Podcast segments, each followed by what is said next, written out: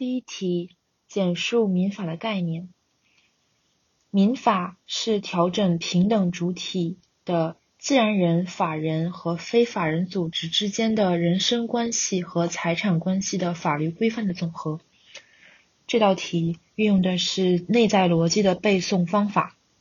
首先，主体平等主体的自然人、法人和非法人组织。其次，内容。他们之间的人身关系和财产关系，最后定性法律规范的总和比较简单。